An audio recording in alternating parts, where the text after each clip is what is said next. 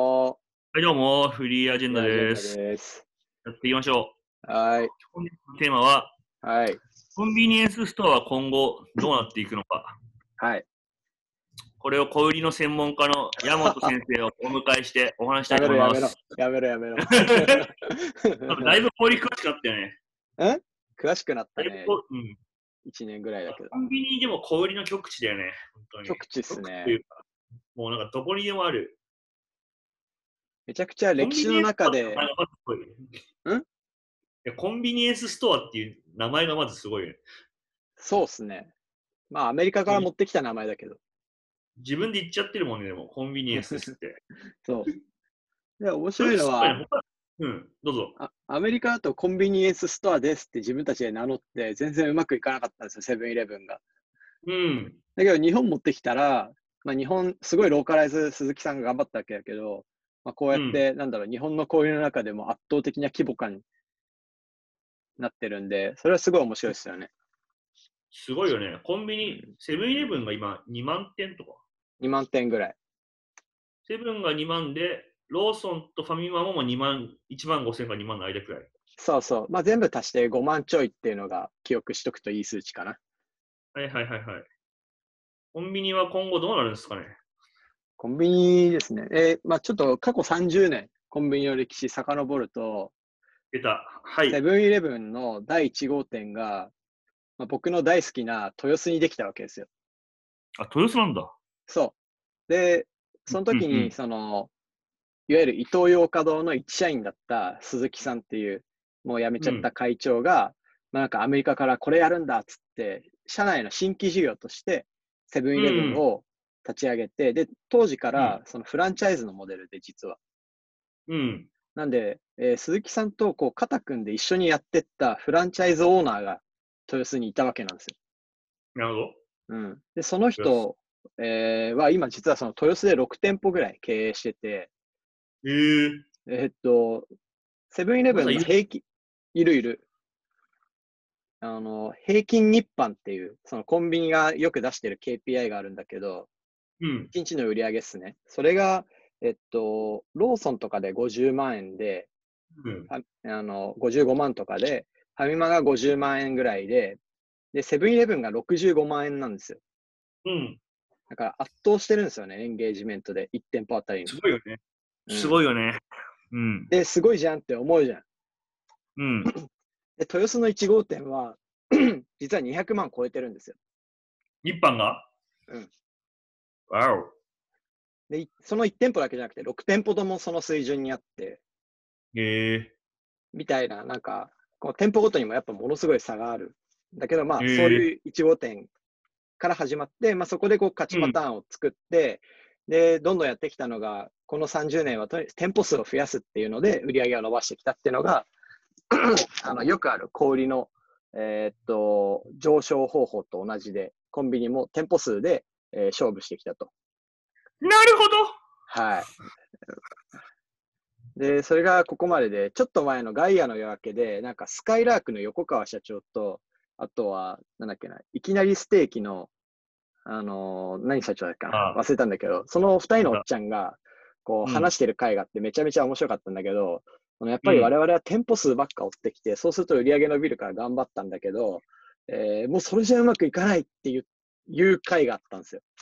おうで、まさに今、コンビニも同じ状態で、結局、うんその、店舗数増やしたけど、維持するにはフランチャイズオーナーを集め続けなきゃいけないし、労働環境過酷だからっていうので、今すごいフリクションが起きてるんですよね。なるほど。うん。っていうのと、あとはもうコンビニってほとんど同じフォーマットになっちゃってるんで、ユーザー自体も、えー結構その、なんだろう、使い方は決まってきてるけど、What's new がなくて飽きてるみたいな。うーん。っていうのもあって、じゃあ今後どうなるかっていうと、ちょっとその日本は人口動態的にもフランチャイズ形式で運営していくの無理が出てくるんで、まああと10年ぐらいもしかしたら店舗を作るっていうのをやり続けるとは思うんですけど、そこからは減る方に回るかなと思ってます。おおこれはすごい。うん。コンで、ビニ減る方に回るんだけど、もう一個コンビニの特徴として、こういろんなサービスが乗っかってきた現代のスーパーアプリじゃないですか。スーパーアプリですね、コンビニはまさに。はい、でその方針もまさに鈴木会長の方針で、えーっといや店舗の中で現金引き出せたらええやんっつってセブン銀行作ったり、うん。なんか、えーなんだろう、ポスでデータ集めて分析して商品開発したらええやんってやってるのが PB だったり、プライベートブランド。そうそう。で、初めは食品だけだったんだけど、いや、ここにヒゲ剃りとか置いてあったらないとき困んなくてよくねみたいなので、うん。えー SKU の幅を広げて、で SKU 広げると面積ちっちゃいんで、陳列の方法をすごいあの再開発されて、なんか縦に長い棚がどんどんできていくんですよね。はいはいはいはい。みたいな発明があったりっていうので、えっと、こうどんどんいろんなサービスを多様化していく。うんで。最近だと、さらにこうネットスーパーの受け取りをセブンイレブンでできるようにしますっていううんうんロッカーが設置されたりとか、はいはいはいはい。まあ、ちょっとずつこう未来やりたかったことを一個一個実装していって、スーパーアプリ化していってるんですよ。うん。で、それがまあ唯一できてるのはセブンイレブンだけなんだけど、まあ、他社も、えーようやく、えー次の10年ぐらい追随する流れになるかなと思って、もっと日販が伸びるっていう方向に、えーこれから向かうんじゃないかなっていうのを思っております。なるほどなるほど。はい。で店舗数での拡大よりは、うん。まあ、店舗あたりの平均売上が伸びると。そうですね。まあ、そっちを KPI にしていくんじゃないかなっていう感じがする。でも、スーパーアプリ、リアル世界のスーパーアプリってのは面白い表現ですね。でも、うんでだからコンビニの店員ってめちゃくちゃすごいなと思うんだよね。すごいよね。あんなに多能工な人たちっているかなと思うんだけど、まさにだ。ってさ、切手の種類とかも知ってるわけじゃん。タまさバにコの種類とかも詳しいじゃん。うん。で、揚げ物を揚げられて、うんコーヒーマシーンが使え て、で、棚の陳列とかができて、うん。で、置いてあるものも結構多種多様じゃんかさ。で、トイレ貸してくださいって言われるし、そう。ロッピーとかのうん。使い方わかるし。うんうんうんうん。 で、あの、決済方法とかも全部知ってんだよね。ID でお願いしますとか、そうエっデすィでねす。かそうっすね。そういうの全部分かってるし、で、うんまあ、その、まあ、プライベートブランドもそうだけど、いろんな商品扱ってるから、何が売れてるとかのトレンドとかもなんとなく分かれうんるわけじゃん。うんうん。だから、その、すごいよね、コンビニっていうのは。で、まあ、そうっなんすだメルカリの発送とかもできるわけだよね。できるね、今はね。すごいよね。ポストが置いてある店舗もあるし、うん。ちょっと、すごすぎるよね。すごすぎますね。コンビニってさ、お酒とかタバコさ、置く置かないってあれ、どういう方針で決まってんだろう、あれ。え、置かないお酒あんのあ、置かない、酒置かない店舗ってあんのあるあるあるある。あ、そうなんだ。コンビニとかってやっぱ酒、タバコって書いてあるんだよね、普通に。あそこは。あー、はないいはいとかはは書いてい。なくて、うん。あどういう方針なのかちょっとわかんないんだけど、結構エリアによるんじゃないそれで言うと。まあそうかもしんない。うん。その発注の裁量って店長が持ってるんですよ。うん。だから店長がなんかあのタブレットみたいなのポチポチやって、で、たまにバイトがやったり、で、最近だと社員が勝手にやってたっていうのが問題になってたんですけど、えその本社の社員が勝手にその店舗の発注やってたっていうのが問題になってたりしたけど、ー、うん。だからその店長の方針、経営方針に依存してる気がします。SKU なは。るほどねうん。でも多分コンビニっていうのは、そのなんだろう、まあ、ユユーザーとの接触頻度を上げようということにすごい、なんか注力してるわけじゃないですか。でまあそうっすね ATM とか置いてるのももちろん、とりあえず来てもらって、来てもらったらガムくらい買う人みたいな発想かもし、うん。まあタバコとかもだいぶ、そもそも税金高いから扱ってもそんなにめちゃくちゃあれ自体売り上げになるわけじゃないけど、うん。タバコ買いに来てくれたら一緒にコーヒーも買うっしょとか、うん。まあ、トイレ貸してあげたらなんかやるっしょとか、 うん。雑誌置いたりとか、うん。なんかありとあらゆる手を使ってやっぱ人が来るようなサービスっていうのもやってるわけで、そのまあ発想ができるとかもそうだと思うんだけど、うアん。マゾン受け取りとか。うん。でも働くの大変だろうなって思うよね、あれ。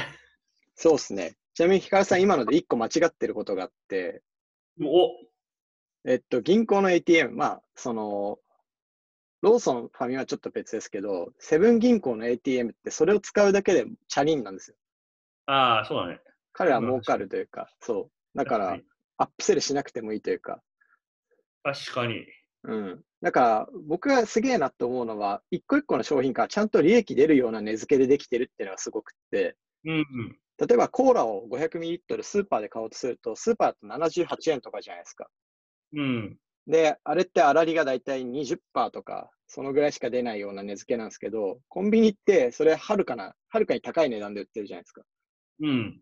だけど、それを許容してもらえるっていうユーザー体験とか、えー作りきれてるんで、ちゃんと利益が出る構造で回せてるっていうのが、やっぱコンビニのすごいとこだなって思います。一個一個のちっちゃいトランザクションでも。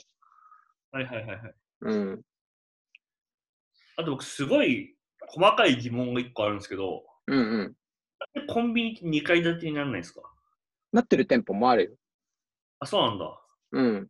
都心だとね、2階、二階両方フロアを抑えるとか難しいからじゃないああ、なるほど。地方行ったらめちゃめちゃあるよ。ええそうなんだ。そうそう2。階に、あ、そうだよね。 2階コミュニティスペースになってますよ。はいはいはいはい。 すでに実施されていた。そう。あと、セブンイレブンの本社の中にガチャってバンドルされてるセブンイレブンは2階建てですね。うーん。ああ、麹町のところ。そうそうそう。まあでもコンビニは、俺はすごいと思うけどな、なんか、コーヒー。結構コーヒーとか始めた時も、誰がコンビニでコーヒー飲むんだって僕は思ったタイプだったんですよね。あ、そうやなんりただ。いことよくわかる。やりたいことよくわかるけど、うんなんかわざわざあんなコーヒーとか飲まないとみたいな思ったんだよね。うんうんうんう今や結構飲むな、俺も。ん。飲むよね。飲む。僕はほぼ毎日買ってると言っても過言ではないかな。下のローソンで。そまあ、あれも接触頻度上げるとか、普通にまあ売り売り上げとしても意味あるよなとは思うけど、う。 うん。でも普通に美味しいんだよね。美味しいよね。まともなクオリティで100円、105円、150円とか。うん。うん、え、次さ、じゃあコンビニがさ、なんかどういうでかい商品を置くようになるか予想しよ次う。うん。コーヒー、多分ネクストコーヒーを今探してるタイミングなんですよ。ああ、そうなんだ。うん。コーヒーよりもまだまだいけそうだよね。そうですね。ちなみにコンビニのコーヒーで面白いのって、多分他社のそのシェアを奪ったっていうよりは、コーヒーのマーケット広げたと思うんですよね、あれ。うーん。多分飲む頻度が普通に人間の中で増えてるっていう。なるほど。うん。だとしたら、コンビニやべえな。やべえ存在だな。そうなんですよ。コンビニすごい面白いんですよ。例えばコンビニって惣菜とかおにぎり買うじゃないですか。うん。で、売り上げの6割とか7割がそういうものなんですけど、いやコンビニできたからスーパーの売り上げ減ったかっていうとノーなんですよ。ええそう。スーパーって13兆ぐらいでずーっと横ばい、101%とか99%を繰り返してるんですよ。年間うんの成長率が。ー。だからまあ横ばいで止まってはいるんだけど、コンビニが伸びてるからといって食われてないっていうのはめちゃくちゃ面白くて。うーん。面白いね。そう。だからあれはなんか世の中の需要を広げる装置になってて、じゃあ次コンビニが何入れたら何が変わるかなみたいなのは結構面白い話かなと思います。確かに。うん。そうだね。でもなんか、あれだよね。かあの店舗が多いから、その需要があるかどうかとは別に、サプライができるかどうかっていうのは結構、なんか関わってきそうな気がするよね。だから間違いない。靴とか直せたらめちゃくちゃいいなと思うけど、コンビニで。多分そんなに世の中に靴直す人がまあいないんだろうなと思うし、うんうんうんうん。パンツの裾直しができたらいいなと思うけど、多分それは、まあスペースとかもそうだと思うけど、現実的に難しいんだろうね。確かに、その一般会にどうしても着地しなきゃいけないっていうのはありますよね。うん。多くの人が何を置いて求めてる。うん、確かに。これはちょっと、え、何が置かれるんだろうあるんですかいや、ちょっと今、これテーマ投げかけといて、今から考えてる。 マジで。うん、な、なんだろうな。でもまあ1000円で紙切れるやつとかコンビニの中にあってもいいんじゃないかと思っちゃうけどね。ああ、スペースがむずそうだね。そうだね。うん、スペースの問題なんだよね、制約として。そうですね。その後コーヒーってめちゃくちゃすごいな。コーヒーすごいですよね。横軸でいける。うん。あれ、発明だな、やっぱり。お前やな。うん。何があったら嬉しいかな。でもなんだろうね、例えばなんか、まあ、ホットスナックとかはさ、どこのコンビニも結構古来扱ってるじゃん。はいはい。結構なんか、その場で食えるみたいなやつで、ミニストップとか結構昔からそこにこだわりがあった気がするんだようんね。アイスクリーム。あれすごい美味しいけど、うん、なんか流そんな流行ってないよね。行んないですね。ミニストップの弱さ。まあ、イオンの経営の弱さですね。はい。確かに何が置かれたら面白いか。何があったらいいだろうね。まあ、僕の一個人のめちゃめちゃ尖った意見だと、最近プロテインって棚のシェアふすごい増えてるんですよ。ああ、サバスとか。そうそう、ザバスな。ああサバスってんだね。そう。ザバスの、あの、あれ結構発明で、ものすごい売り上げも伸びてるんですよ。プロテインそう。だから、プロテインをピュッて出せるメーカーとかあったら、なんかちょっと嬉しいなってのは思うけど、相当ニッチだろうなとも思絶対にって。う。うん。めちゃくちゃニッチだと思う。あでもわかんない。コンビニの市場を作れるから、そうでいすう意味でね。面白いな。コンビニが置けば、あるいは流行るのかもしれない。そうですね。ザバスのその紙パックのプロテインも結局コンビニで流行って、あの棚がどんどんスーパーとかにも増えていったので、うん。えーまあ、何があるか分かんないかな。 ちょっとでも、それのテーマ面白いかもしれないね。そうですね。まあ、ちょっと長くなりそうだから、宿題にしよっか。 宿題。いや、でもこれ、めちゃむずいな。だし、なんか今俺はその考えに縛られていて、なかなか抜け出せないでしょ。抜け出せない。めっちゃ考えたい。でも考えたいけど、ポッドキャストとしては多分何も生まない。 そうですよ。沈黙ですよ、沈黙。僕。はいじゃあこれはあれですね、視聴者の方の宿題にしようか。あ、それいいね。あなたはどう思い俺まはすこれか分かれると思うみたいな意見がある方は、ちょっとぜひ、うんハッシュ、ハッシュタグフリーアジェンダをつけて、はツい、イッターにでも書いてもらえると。そうですね。あの、それ取り上げてまた掘り下げるとかできそうだし。いや、面白い意見がある方いたら、ぜひ、ゲスト参加とかも全然ありだと思いますし。いいじゃん。じゃあ宿題。じゃあ、宿題。コーヒーの次にコンビニに置かれるキラープロダクトは何かあいいテーマですね。はい。はい。じゃあ僕らは僕らで考えましょう。そうしましょ。今何分くらいうわかんない。 見えないの。それがわかんないの。まあ、一旦そんな感じにしますか。はい、じゃあそんなところで、えーはいじゃあ今回フリーアジェンダは、えーコンビニの過去と未来について話しました。で、宿題もつきましたので、ぜひフリー、ハッシュタグフリーアジェンダで投稿お願いします。はい。はい。気に入った方はチャンネル登録もお願いします。はい。では、どうも。またねー。はーい。